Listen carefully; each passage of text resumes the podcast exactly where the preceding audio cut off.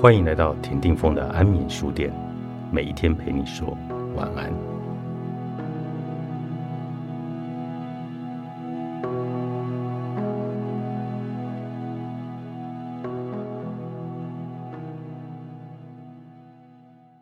以前我所读的瑜伽哲学，都把假我定义为认为自己是这个身体以及其相关的一切，例如认同五官。身材等于我这个人，我认同穿着打扮、名字、学历、职位、地位等于我这个人，这些都是在身体经纬体的层次，不是真实的我。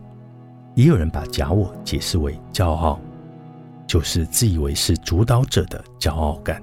一个人很骄傲的话，会被说是假我很大。只不过以上的概念也可以是中性的。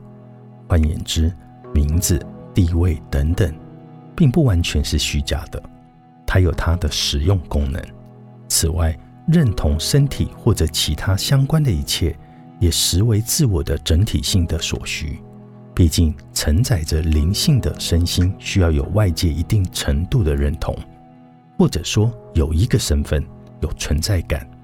若只因假我是物质能量，就要全盘的否定。那么修行之路常常就会走偏。某一日读到这句话，那么要怎么样去运作一个组织，或者要不要加入一个组织呢？很简单，如果你保有一颗柔软的心，你就能在碰到自我的时候感受到他们的坚硬。张成禅师提及自我的时候，有时我会解释成假我。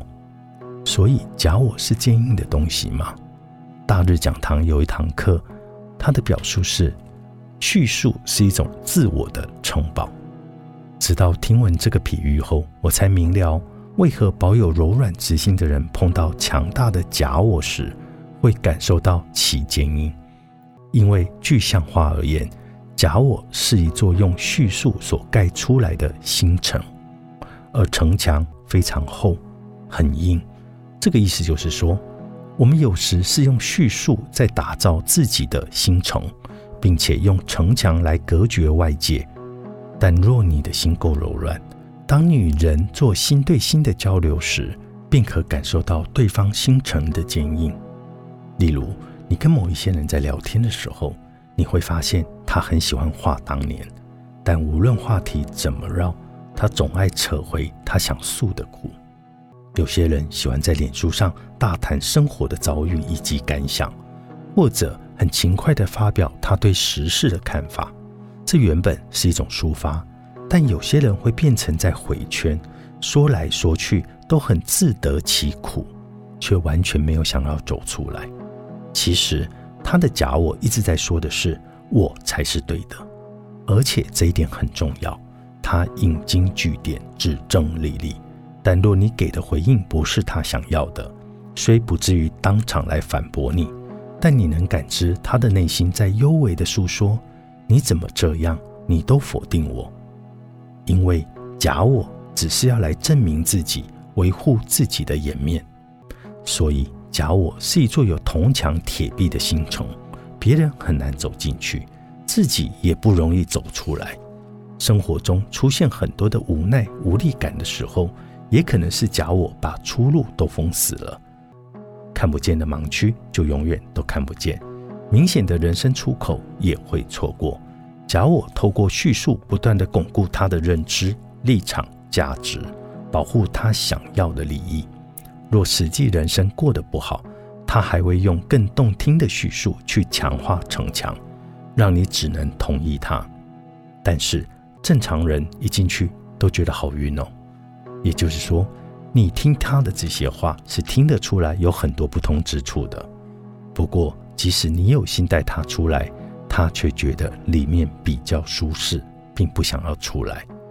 所以，刚开始在用叙述盖假我城堡的时候，当事人都觉得只是抒发己见、吐吐苦水而已。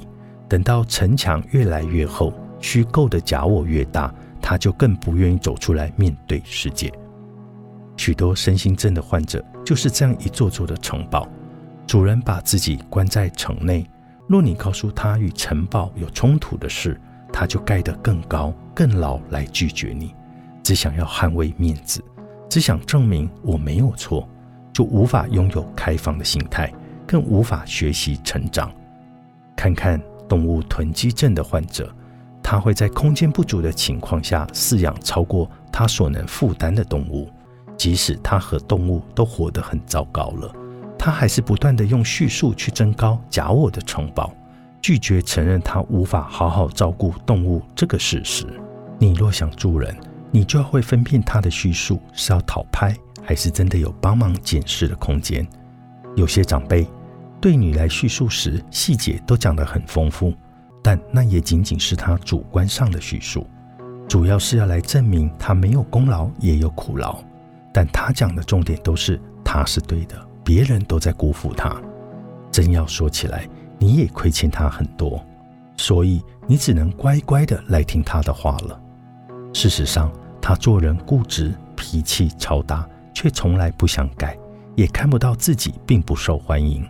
若你没有智慧，还以为应该将心比心的去了解他，结果就会被他情绪勒索，受困在他的古堡里了。智慧瑜伽，作者江信惠，商周出版。